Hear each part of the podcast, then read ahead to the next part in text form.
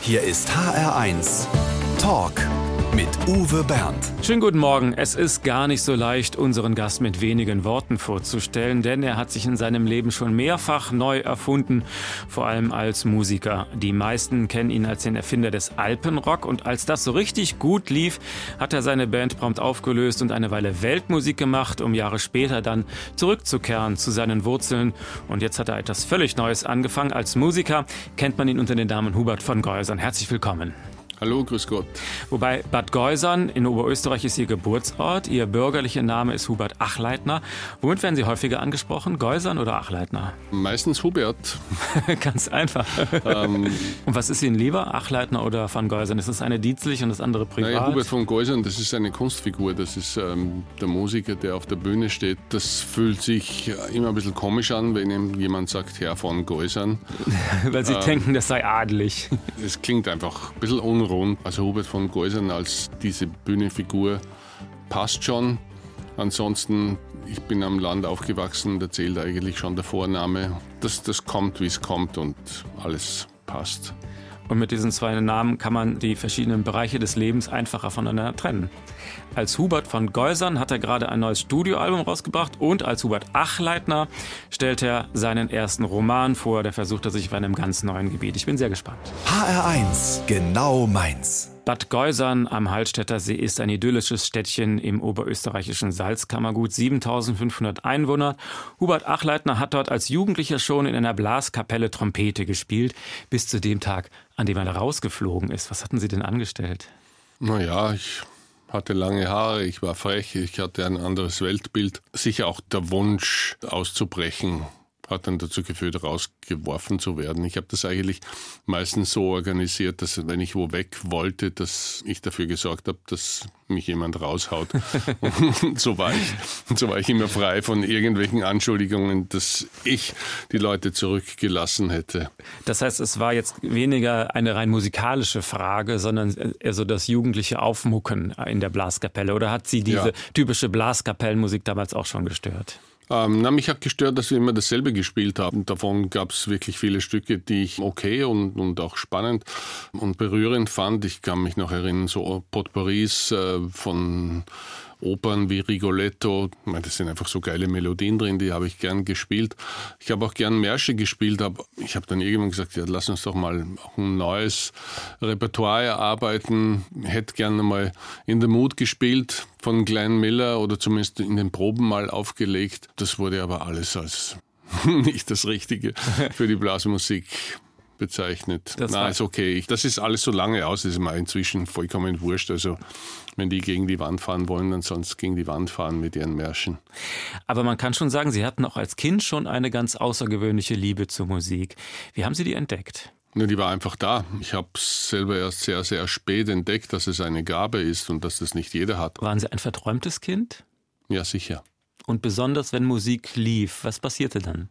Nein, muss nicht Musik sein. Es reicht, wenn ich rausgeschaut habe auf die Berge. In, der, in einer Klasse zu sitzen, wir hatten ab und zu so Klassenzimmer, es war nicht jedes mit gleich guten Aussicht, aber wenn ich einen Platz mit guter Aussicht hatte, war das Schuljahr eigentlich geschmissen, weil ich, ich habe einfach immer nur rausgeschaut, habe mich auf die Berge geträumt, habe auf den Himmel geschaut. Da brauche ich nicht unbedingt Musik. Aber Sie haben nicht als Kind oder Jugendlicher schon gesagt, ich will unbedingt Musiker werden, sondern nach der Schule erstmal die Lehre als Chemielaborant. Hatten Sie nicht den Mut oder kamen Sie nicht auf die Idee? Na, ich wollte immer Musiker werden, aber es war ein No-Go. Ein No-Go. Eltern haben es verboten. Ja, das ist einfach ein gesellschaftliches No-Go. Es gab niemanden, der aus dem Ort kam und von der Musik gelebt hat. Da gab es keine Vorbilder, an denen man sich hätte orientieren können. Natürlich gab es ja sowas wie die Wiener Philharmoniker, die man einmal im Jahr beim Neujahrskonzert gesehen hat und da wäre ich gern in diesen Reihen gesessen. Aber wie man dorthin kommt, hatte ich keine Ahnung, keinen blassen Tau. Als Musiker haben Sie dann auch am Anfang viele Kompromisse gemacht. Der erste Fernsehauftritt zum Beispiel, der war zu dem Lied Gern habe ich die Frauen geküsst. Das war Ihnen dann später unangenehm. Warum? Naja, kann man sich wohl denken. Das war damals in einer Sendung Nase vorn, wurde in Kiel aufgezeichnet. Es war einfach jenseits von Gut und Böse, aber das Das waren meine ersten Schritte als Musiker und auch in der Öffentlichkeit und Fernsehen und alle sagen dir, was du zu tun hast und was du nicht tun sollst. Und ich habe halt versucht, das alles richtig zu machen, im Grunde genommen alles falsch gemacht.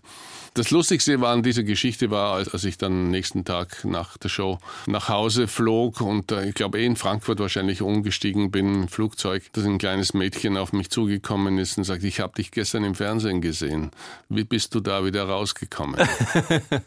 ja, Gott sei Dank bin ich da rausgekommen. Hubert von Geusern über seine musikalischen Anfänge. Der Lebensweg von Hubert Achleitner ist nicht sehr geradlinig, aber manchmal sind es ja genau diese Umwege, die das Leben so spannend machen. Von Oberösterreich zog er zuerst mit seiner damaligen Freundin nach Südafrika, später dann mit einer anderen Frau nach Kanada. Sieben Jahre lang reiste er auf der ganzen Welt umher, um dann zurückzukehren nach Österreich, um Mitte 30 dann experimentelle Musik und Elektroakustik zu studieren. Das war jetzt sehr stark verkürzt, was Sie in der Zeit alles gemacht haben. Kann man sagen, so die ersten 30 Jahre des Lebens waren eine große Suche für Sie? Ja, das waren wunderbare Reisen, die ich da in der Zeit gemacht habe.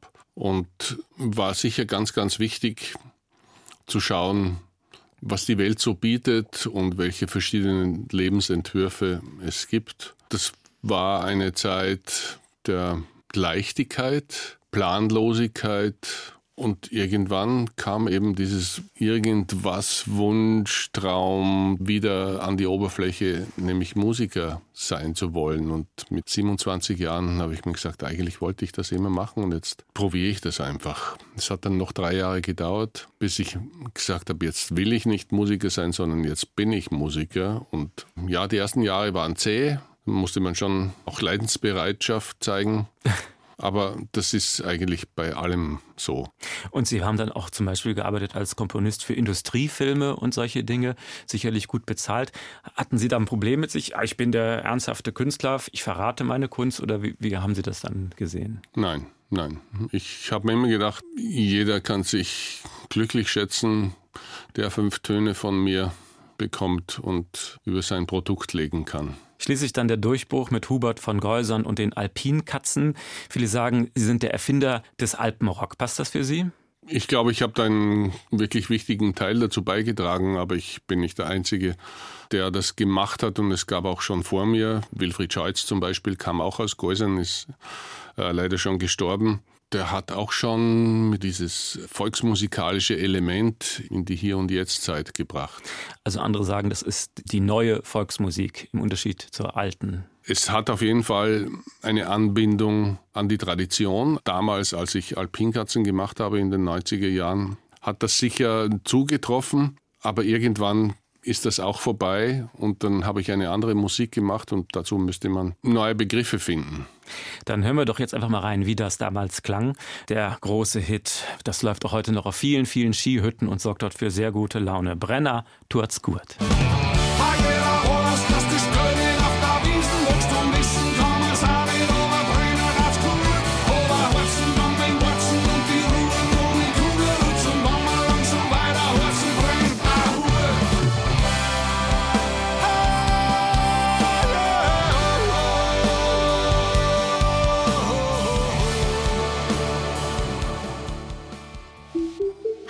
HR1 Talk. Mit Uwe Bernd und Hubert Achleitner alias Hubert von Geusern. Wie viele Instrumente spielen Sie eigentlich? Ähm, ich weiß es nicht. Also Sie wissen es selber nicht. Ich zähle das nicht. Also ich spiele Gitarre, ich spiele ein bisschen Klavier. Eigentlich spiele ich alles ein bisschen was und nichts wirklich äh, virtuos. Ich spiele diatonische Ziehharmonika, fast alle Blasmusikinstrumente, aber nichts virtuos. Ich habe auf den meisten einen schönen Ton und das ist meine Rettung und ich kann sehr schöne Melodien drauf erfinden, aber virtuos bin ich nirgendwo. Was ich nicht spiele, ist, ich spiele kein Streichinstrument, also Geige, Cello, all das. Da müsste man richtig üben, aber ich bin ein fauler Hund. Üben ist nicht ihrs. Nein, also ich ertappe mich schon. Ich weiß, wenn ich irgendwas spielen will, was ich nicht kann, dann kann ich mich tagelang damit beschäftigen, bis es möglich ist. Aber ich habe nie Etüden oder so irgendwas geübt. Sie spielen sogar Nasenflöte. Was ist das für ein Instrument? Ja, es ist ein philippinisches Instrument, das man mit der Nase spielt. Also Datkan ist ein Bambusrohr mit, mit pentatonischer Melodik und das man einmal überblasen kann und hat ganz oben ein Loch, das man an die Nase hält. Es ist ein, ein sehr zartes Instrument oder ein sehr zarter Ton, den das Instrument von sich gibt. Ich mag es sehr, aber da muss es wirklich auch sehr leise sein. Und es kommt im nächsten Titel nicht vor, denn der ist ein bisschen lauter. Wir hören jetzt was aus Ihrem aktuellen Album, nämlich den Titel Eiweiß. Wollen Sie was dazu sagen? Ähm, Eiweiß. Das muss man sich anhören. Also da ist viel Witz drinnen, aber nicht nur. da tun wir das jetzt. Eiweiß. Eiweiß, Eiweiß. Er braucht nur ein bisschen Eiweiß. Eiweiß, Eiweiß. Um jeden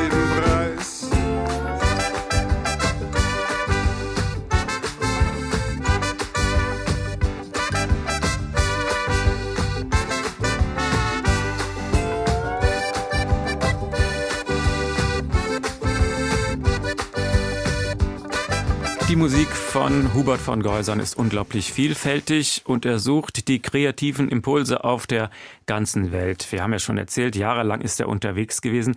Welcher Kontinent ist für Sie aus musikalischer Sicht der spannendste? Europa. Tatsächlich. Ja, na, da brauche ich nicht lange nachdenken. Also bitte, äh, die Vielfalt, die es hier gibt auf diesem Kontinent, ist einfach unglaublich. Sie sind aber auch sehr weit gereist für Ihre musikalische Recherche. Zum Beispiel waren Sie ja auch mal in Tibet unterwegs und da klingt Ihr Projekt dann so.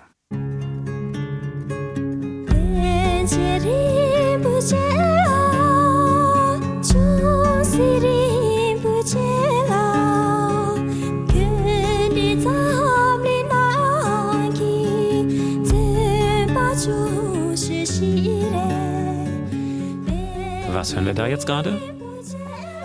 Äh, das ist ähm, Panchen Lama Song. Das ist ein, eine Aufnahme, die wir 1996 gemacht haben in Dharamsala in Nordindien und dann fertiggestellt in Salzburg ein Jahr später bei mir im Studio. Ja, das war eine, eine eine sehr spannende, auch sehr aufwühlende Zeit, sich mit, mit der tibetischen Kultur, mit der tibetischen Geschichte und dem Schicksal dieses Volkes auseinanderzusetzen. Wir sind da beide, sowohl ich als ähm, auch ähm, meine tibetischen Freunde und, und Musikerinnen und Musiker durch alle Höhen und Tiefen gegangen. Was meinen Sie mit Höhen und Tiefen? Also was waren das für Schwierigkeiten dann, weil es kulturelle Unterschiede war oder wegen der politischen Situation? Beides. Die Tragik, die in dieser Situation liegt, in der Tibet und das tibetische Volk ist, die Dämonisierung des Dalai Lama und die ja, die Verbote, ihre Kultur und ihre Sprache, ihre Musik auszuleben im eigenen Land, das ist etwas, äh, das geht unter die Haut. Dann gab es natürlich auch diese Missverständnisse, die immer da sind, wenn Menschen verschiedener Kulturen miteinander kommunizieren, ist eine andere Körpersprache, es sind andere, andere Regeln, andere Art von Höflichkeiten, mhm. die beim anderen aber nicht ankommen, obwohl es als Höflichkeiten gedacht sind. Es, es gab da viele Tabus auch, die dauernd gebrochen wurden, aber wir haben es gemacht und es waren zwei Jahre ganz, ganz intensive Auseinandersetzungen und am Ende ist, ist etwas Großartiges dabei rausgekommen, womit sich alle identifizieren konnten und noch immer tun. Sie können sich also in verschiedene Kulturen ganz gut einfühlen, wenn Sie so lange unterwegs waren. In Tansania zum Beispiel, dort sind Sie mal in einem Slum aufgetreten gegen den Rat Ihrer Begleiter. Was war da das Problem? Ich glaube, das war im Senegal, das war in Dakar. Ja, da gab es einfach viele Leute, die sagen, da kannst nicht reingehen, da kommst du bestenfalls lebend in der Unterhose wieder raus, aber es ist nichts weggekommen. Wir haben tolles Konzert dort gespielt. Man braucht schon sowas wie ein Grundvertrauen auch und meine Erfahrung auf all diesen Reisen durch die Welt ist, dass egal wo du hinkommst, die Leute haben dasselbe Bedürfnis, nämlich nach, nach Frieden, dass sie genug zu essen haben, dass sie Dach über dem Kopf haben, eine gewisse Sicherheit und das eine oder andere Fest immer wieder mal feiern. Hubert Achleitner über seine Weltmusikprojekte. Der HR1 Talk und wir wollen mehr erfahren über die Vielfalt unseres heutigen Gastes. Und das kann jetzt jemand gut beurteilen, der mal ein Projekt mit Hubert Achleitner gemacht hat. Schönen guten Morgen, Herr Überraschungsgast. Ja, schönen guten Morgen. Helfen Sie ihm. Wie lange ist es her, dass Sie zusammengearbeitet haben? Ach, das war, ich glaube, zum ersten Mal getroffen haben wir uns in Linz in Vorbereitung oder in, in der Erörterung der ersten Ideen für die große Musiktour auf der Donau. Zuerst äh, ans Schwarze Meer und dann in die andere Richtung. Und da sind wir uns das erste Mal buchstäblich über den Weg gelaufen und daraus hat sich eine enge Arbeits- und freundschaftliche Beziehung ergeben.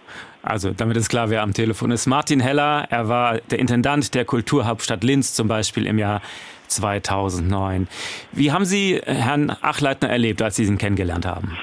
Bin ich jetzt live ich drauf? Bist du jetzt ja, live drauf? Ja, ja, ja. Ich habe mir gedacht, das ist sicher eine Aufzeichnung, das kann es nicht wahr sein. Servus, Martin. Ja, guten Tag, Hubert. Freue mich. Ich habe, weil Sie so gefragt haben, Hubert kennengelernt als eben jemanden, der bereit ist, auch persönliche Risiken zu nehmen, musikalisch, menschlich, der aber ganz äh, umsichtig vorgegangen ist und dann dennoch im entscheidenden Moment einfach gesagt hat, ja, wir machen. Ja, das, das war wirklich sehr risikobehaftet und, äh, und es wäre nicht möglich gewesen ohne deine Unterstützung, ohne die Unterstützung von Kulturhauptstadt Linz 09. Und ich kann dir gar nicht sagen, wie froh ich war, als alles vorbei war und alles gut gegangen war und ich äh, allen, die da viel Geld hergegeben haben, wieder unter die Augen treten konnte und dass sie mich noch immer grüßen. Also es ging um eine Tournee auf einem Schiff, das auf der Donau fuhr und immer wieder wurde angelegt und in anderen Städten ein Konzert gegeben. Was hat Sie an diesem Konzept fasziniert? Für mich war es einfach die Notwendigkeit, in Richtung Osteuropa zu gehen und diese Welt auch hereinzuholen in meine Welt. Was war für Sie das wichtigste oder das prägendste Erlebnis auf dieser Tour? Hm, dass es überhaupt stattgefunden hat. Dass wir es gemacht haben und dass, dass wir alle diese Begegnungen möglich gemacht haben, dass diese Begegnungsplattform, diese schwimmende zwei Jahre, zwei Sommer quer durch Europa gefahren ist und Leute aufgenommen hat und inspiriert hat. Denn auch da haben Sie nicht nur selber immer Ihre Konzerte gegeben, sondern mit lokalen Künstlern zusammengearbeitet. Das ist der Kern des Ganzen gewesen. Ja, genau. Es war ganz wichtig, dass wir jetzt nicht durch Europa fahren und Konzerte geben, sondern dass Begegnungen stattfinden und dass man sich gegenseitig zuhört und ein Ohr schenkt. Martin Heller, was haben Sie mitgenommen aus diesem Projekt damals? Zum Beispiel gelernt, dass ja die Risiken, von denen wir gesprochen haben, nicht nur auf der Ebene des Projektes insgesamt waren, das Schiff umzubauen, das Schiff in Bewegung zu setzen, alle Unwägbarkeiten zu meistern, sondern dass es eben auch musikalische Risiken gibt. Kriegt man eine Form hin, damit so etwas für das lokale Publikum irgendwo an der Donau eine unvergessliche Erinnerung bleibt? Das hat mir total imponiert. Und noch eine kleine Geschichte am Rande. Sie haben noch eine Bücherkiste mit auf die Reise gegeben auf diesem Schiff. Was hatte es damit auf sich? Eine Mitarbeiterin von mir, Julia Stoff, hat zusammen mit dem Buchhändler in Linz, der sehr engagiert ist, eine Bücherkiste zusammengestellt für diese langen Stunden mit sehr viel äh, Büchern zum Thema Donau, Donauraum, zwar auch ein Kochbuch dabei, ob das je zur Anwendung kam auf der Reise, das muss wahrscheinlich Hubert sagen, das weiß ich nicht genau. Also ich habe es äh, Holger, unserem Koch, gegeben und habe gesagt, setz dich da mal damit auseinander, vielleicht findest du was und das hat er auch getan. Wunderbar. Ich danke herzlich Martin Heller, der ehemalige Intendant der Kulturhauptstadt Linz 2009. Danke, dass Sie uns ein bisschen was verraten haben über Herrn Achleitner. Ja. Martin, Servus, liebe Grüße. Und, äh, der HR1 Talk. Gleich kommen bei uns die 11 Uhr Nachrichten und dann reden wir weiter mit Hubert Achleitner. HR1 Talk. Was Hubert Achleitner nicht schon alles gemacht hat. Unser Gast heute im HR1 Talk. Man kommt nicht drauf. Musiker, Schriftsteller und Sie hatten auch mal eine eigene Modekollektion. Was hat es damit auf sich? Ein guter Freund, inzwischen leider auch schon gestorben, Klaus Höller, der hatte ein Modelabel, den habe ich irgendwann einmal zu Anfangszeiten der Alpinkatzen kennengelernt und der hat mir manchmal Klamotten geborgt für den einen oder anderen Auftritt. Und irgendwann habe ich ihm gesagt, du, die sind eigentlich eh alle toll, aber sie zwicken da und sie sind viel zu heiß und sie sind manchmal zu schwer. Sie sehen gut aus, aber sie fühlen sich nicht gut an, wenn man sie trägt. Lass uns zusammensitzen und ein paar Sachen designen und machen, die alle Kriterien erfüllen. Auch wenn man in der Hitze unter Scheinwerferlicht schweißgebadet eine Ziehharmonika umgehängt hat und sich trotzdem noch wohlfühlt. Und das haben wir dann gemacht und da entstanden Bühnenklamotten, die wir als Alpinkatzen getragen haben. Und dann begannen die ersten Leute das zu kopieren und Kollektionen draus zu machen. Und ich habe mich eigentlich lange gewehrt, dass wir das selber anbieten. Ich habe gesagt, ich mache sicher keine Kollektion mit den, mit den Sachen, die wir tragen, denn in dem Moment, wo es das zu kaufen gibt, mag ich selber nicht mehr anziehen. Aber als dann die Alpinkatzen zu Ende waren, dann fand ich es okay und dann haben wir eine Kollektion gemacht und ein oder zwei Jahre später noch eine zweite. Das ist alles super gelaufen, aber ich fand es einfach ein bisschen zu, oder nicht nur ein bisschen, sondern einfach zu hochpreisig alles. Das war sicher auch dem geschuldet, dass ich darauf bestanden habe, dass es äh, lokal und in, auf jeden Fall in Europa produziert wird und nicht irgendwo in Indien, Asien oder sonst wo. Und dann waren die Klamotten einfach zu teuer. Gleich reden wir ausführlich über Ihren ersten Roman und dann kommt der HR1 Fragebogen. Hubert Achleitner ist ein sehr kreativer Musiker, das hat er oft genug bewiesen, aber wer tolle Musik macht, muss ja noch nicht automatisch auch ein guter Romanautor sein. Das ist ein vollkommen anderes Paar Schuhe. Jetzt legt er seinen Debütroman vor mit dem vielsagenden Titel Flüchtig. Warum war es Ihnen wichtig, auch dieses Feld auszuprobieren? Ich habe mir eingebildet, dass ich das kann. ist ja gut. Immer wenn ich ein schlechtes Buch gelesen habe, habe ich mir gedacht, das könnte ich, ich glaube, das könnte ich besser. Ich glaube, das könnte ich echt besser. Irgendwann habe ich mich bei der Nase genommen oder bei den Ohren gesagt, jetzt sag nicht da und du könntest das besser, sondern mach's einfach. Probier's einmal, ob du das wirklich hinbekommst. Und das hat mich interessiert. Ich habe angefangen, ja, mit dem Wunsch und mit der Vorgabe, es fertig zu machen nicht mit dem Gefühl, dass es publizierbar sein könnte. Es hat mir gut gefallen. Es geht um eine Liebe, die in die Jahre gekommen ist, um eine Flucht aus dem gewohnten Leben, um Sehnsucht. Es hat schon was sehr Melancholisches, oder? Hat es was Melancholisches? Ich weiß es nicht. Es hat, ich glaube, das Wort romantisch passt, passt besser. besser. Mhm. Ja. Okay, akzeptiert, ja. Natürlich ist es eine fiktive Geschichte. Man fragt sich natürlich, wo schreibt der Achladner jetzt von sich selbst? Es gibt so Stellen oder wo sprechen die Figuren ausschließlich und widersprechen ihnen vielleicht auch? Ein amerikanischer Autor, ich glaube, es war Paul Auster, hat einmal gesagt, ein Roman, in dem der Schreiber, der Autor nicht vorkommt, kann nur ein schlechter Roman sein. Und C.G. Jung hat in der Traumdeutung gesagt, wenn man träumt, ist man alles in diesem Traum. Äh, nur der, der durch den Traum geht, sondern auch jede Figur, jeden Gegenstand, dem man begegnet, sogar die Landschaft, in der das stattfindet, ist einfach ein Teil von dir. Und so ist es in diesem Roman da auch. Also ich bin in jeder dieser Figuren drinnen. Ich bin in, in all diesen Landschaften, die ich beschreibe, bin ich drinnen. Auch wenn sie fiktiv sind, aber sie, sie, sie kommen aus, aus mir heraus und so ganz von mir getrennt, glaube ich, ist da gar nichts drinnen. Vor allem natürlich, wenn es um die Musik geht. Es wird immer wieder auch Musik erwähnt. Ein Titel spielen wir jetzt, den Sie in Ihrem Buch erwähnen. Die Beach Boys. Wie kommt dieser Titel in Ihr Buch? Das ist schon programmatisch. Das ist die, das ist ein Song, der das eigentlich zum Ausdruck bringt, äh, was in der Beziehung zwischen Herbig und Nora gerade abläuft. Und mit all diesen Sehnsüchten und mit der Unmöglichkeit oder aber trotzdem mit der Hoffnung, dass es schön werden oder schön bleiben könnte. Wouldn't it be nice? Die Beach Boys für Hubert Achleitner.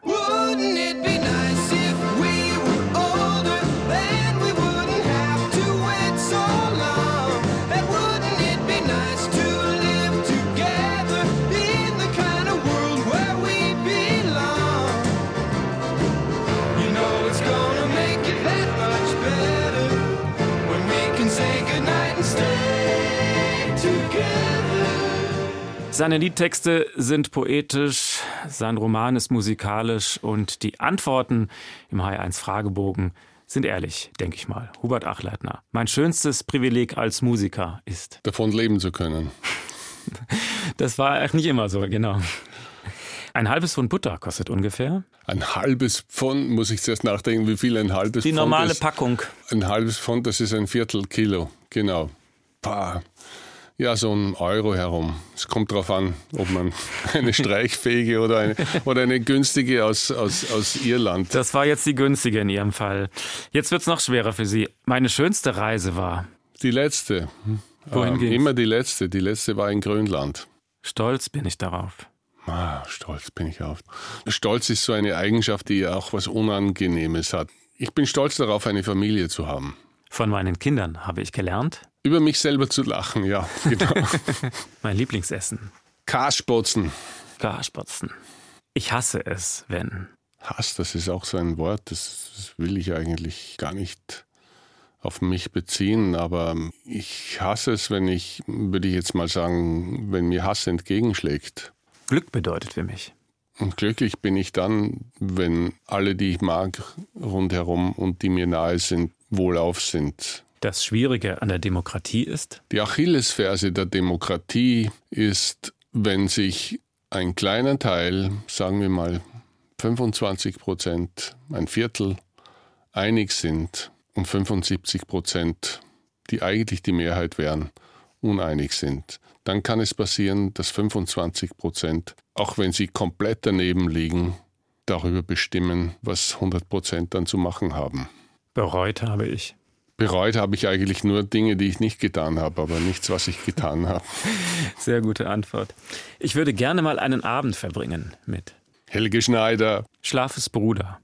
Schlafes Bruder ist ein wunderbarer Film. Ich habe ihn mir gestern Abend extra nochmal angeguckt. Sie haben die Musik dafür komponiert. Die erste Anfrage war ja nicht die Musik dafür zu schreiben, sondern der Darsteller zu sein.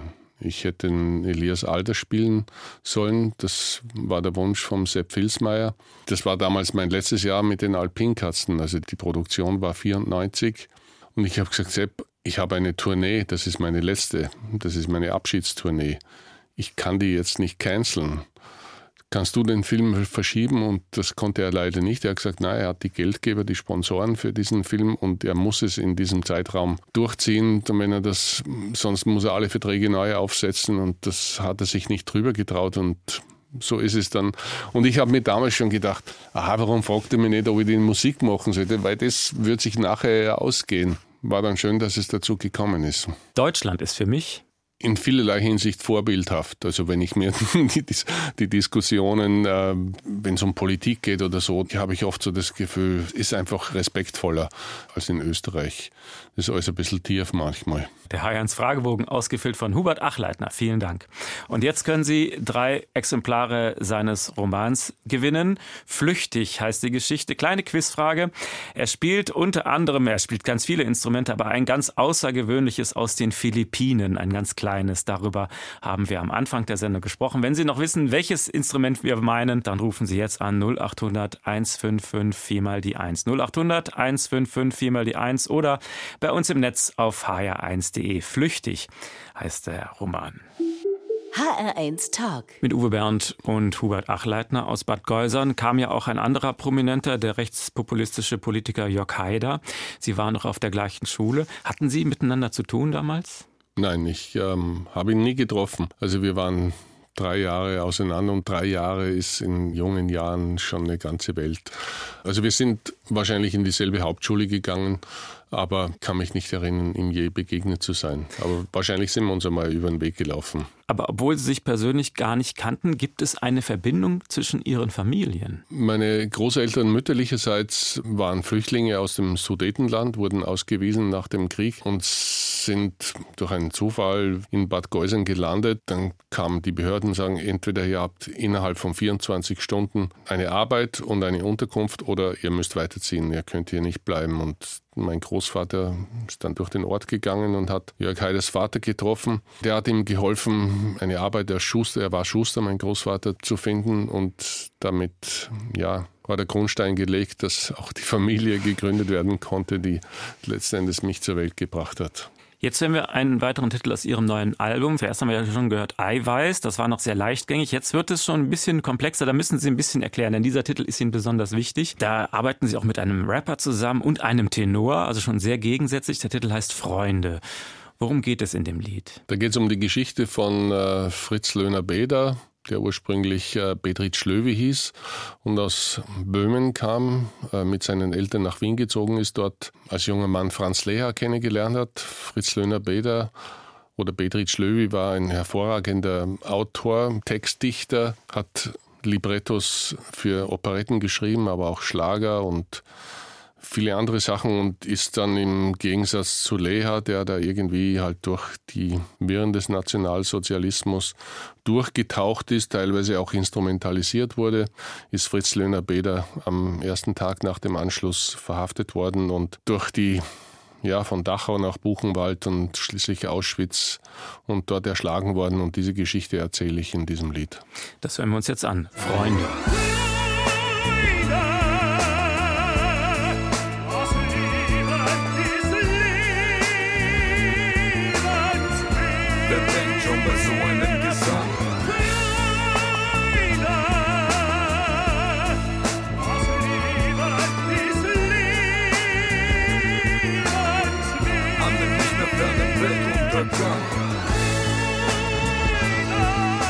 Das war Freunde aus dem Album Zeiten und Zeichen von Hubert Achleitner, beziehungsweise in diesem Falle dann Hubert von Geusern wieder.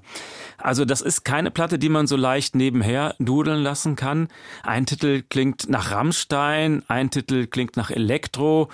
Ich hatte das Gefühl, Elektro ist nicht so Ihr Ding, kann das sein? Ich meine, Operette ist auch nicht so mein Ding. Verstehe. Äh, aber es haben alle diese Musikrichtungen ihren eigentlich spannenden Kern und ihre Berechtigung. Es muss nicht jeder alles mögen oder können, aber es war eine lustvolle Auseinandersetzung mit dem Genre der Tanz- oder Hausmusik. Können Sie Hausmusik was anfangen mit OU? So richtig Elektronik mag ich nicht, wenn das immer nur das ist mir zu wenig, aber klang schon aber gar nicht schlecht. aber es gibt da auch Sachen, also die packen mich schon. Man merkt auch diesem Album an, Sie haben tatsächlich den Anspruch, immer wieder ganz neue Dinge zu schaffen. Wird das nicht von Album zu Album immer schwerer? Na, ich habe auch nicht so das Gefühl, dass ich da jetzt wirklich immer den tiefen Teller neu erfunden habe oder das geht auch gar nicht. Man könnte auch sagen, ich glaube, dass mein Publikum eine Erwartungshaltung hat, dass ihre Erwartungshaltung gebrochen werden wird, wenn ich das nicht mal auf die Bühne gehe. Da gibt es sicher welche, die hätten gern immer wieder dasselbe. Es, es, gibt ja diesen Spruch, das Herz will immer das Gleiche, aber der Kopf will immer was Neues. Damit müssen wir lernen, umzugehen. Und ich kann nur die Musik machen, die ich halt spannend finde und wo für mich eine Energie drinnen liegt. Wer gern das hätte, was vor 20 Jahren war, der kann sich ja die Platten von vor 20 Jahren immer wieder anhören. Hubert Achleitner in HR1. Und gleich schauen wir noch mal kurz nach vorne. Das Jahr 2020 sollte ein ganz besonderes werden für Hubert Achleitner. Der erste Roman kommt raus, ein komplett neues Studioalbum und nach vier Jahren Bühnenabstinenz endlich wieder eine große Tournee auch nach Deutschland. Aber dann kam halt Corona. Immerhin zwei von drei Zielen haben Sie geschafft in diesem Jahr. Wie blicken Sie auf 2020? Ja, es ist ein solchen Jahr im wahrsten Sinne des Wortes, aber es sind auch tolle Sachen passiert. Ich hatte viel Zeit, meine Platte fertig zu produzieren. Ich fand es eigentlich auch schön, dass diese Freizeitangebote nicht mehr da waren, dass man sich da keine Gedanken machen musste, wie kriege ich das auf die Reihe, dass ich mal rausfahre an den See, gleichzeitig ins Konzert gehe und gleichzeitig mir irgendein Champions League Spiel anschaue. Aber ich kann mir schon vorstellen, dass diese Reduktion, die die Welt die Gesellschaft erfahren hat, dass sie förderlich war, sich total auf das zu konzentrieren, was man jetzt zu tun hatte, weil man eben nicht abgelenkt war. Es konnten so gut wie keine Besuche passieren. Selber hatte man auch nicht irgendwie einen Zettel mit einer Liste von To-Dos, weil nichts zu tun war, außer sich ruhig zu verhalten. Und ich meine, die wenigen Male, wo man rausging, um einkaufen zu gehen, die Menschen waren sehr, sehr respektvoll miteinander. Es, es war auffällig, wie viele Leute, die ich vor Corona als sehr grantig und missmutig empfunden habe, wie die in dieser Zeit plötzlich wahnsinnig freundlich wurden, äh, weil sie die Notwendigkeit in dieser Reduktion der sozialen Kontakte dann gesehen haben. Ja, die Mal, wo man beim trifft, ist eigentlich dann schon gut, wenn man freundliche Nasenlöcher zeigt, auch wenn sie unter der Maske sind. Und erstaunlich war aber auch Leute, die so professionell dauernd gut drauf waren, dass die plötzlich einen Knick hatten und, und eben nachdenklich geworden sind. Das alles fand ich eigentlich ähm, ja auch irgendwie notwendig, dass das einmal passiert. Also Sie haben dem Ganzen auch ein paar positive Aspekte abgewonnen. Die Konzerte wurden natürlich alle verschoben. In Frankfurt werden Sie jetzt wahrscheinlich auftreten am 25. Mai. Robert Achleiter, herzlichen Dank, dass Sie sich die Zeit genommen haben, im HR1 Talk vorbeizuschauen. Am Schluss ist es üblich, dass unser Gast eine klitzekleinigkeit auswendig aufsagt. Für Sie bestimmt eine ganz leichte Übung. Nein. Und teilt mit gewaltigen Armen den Strom und ein Gott hat Erbarmen. Das ist ein Psalm oder ein Liedtext? Das ist Schiller. Ah, Schiller. Die Bürgschaft. Die Bürgschaft, ja, natürlich. Aber ich finde dieses Bild einfach, den Strom zu teilen und äh, auf die andere Seite rüberzukommen, etwas, äh, ein Bild, das man jetzt beschwören könnte. Mit diesem Bild gehen wir in den Sonntag. Mein Name ist Uwe Bernd. Wenn Sie dieses Gespräch noch einmal hören wollen oder empfehlen möchten, Sie können es auf hr1.de finden und natürlich in der ARD Audiothek. Wir beide wünschen einen schönen Sonntag. Danke ebenfalls. Schönen Sonntag. HR1. Genau meins.